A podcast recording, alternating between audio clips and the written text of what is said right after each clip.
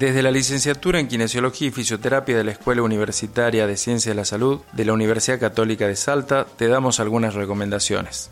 La actividad física, el descanso y la alimentación saludable constituyen los pilares de una vida sana y de prevención de enfermedades no transmisibles, tales como diabetes, hipertensión arterial, cardiopatía coronaria,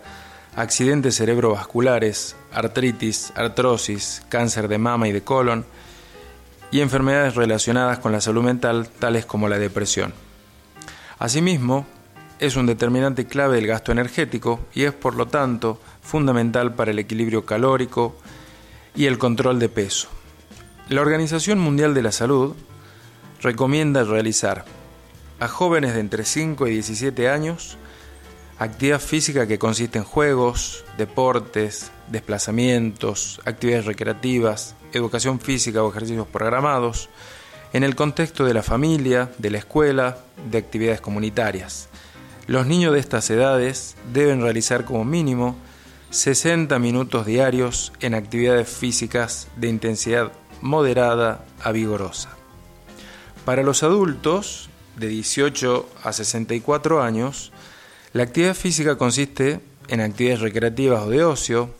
desplazamientos, por ejemplo, paseo de pie o en bicicleta,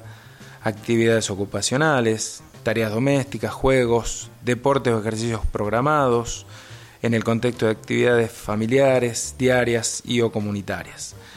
con el fin de mejorar funciones cardiorrespiratorias y musculares y de la salud ósea y de reducir el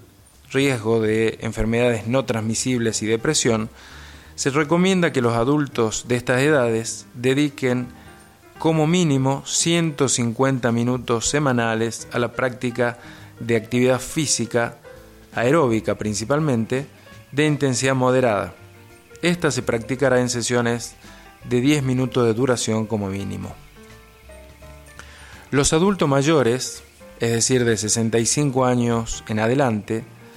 para este grupo, la actividad física consiste en actividades recreativas y de ocio, desplazamientos, tareas domésticas, juegos, deportes y programas en el contexto de actividades diarias, familiares y comunitarias. Con el fin de mejorar las funciones cardiorrespiratorias, musculares y la salud ósea y funcional, y de reducir el riesgo de enfermedades no transmisibles, el riesgo de depresión y el riesgo de deterioro cognitivo, se recomienda que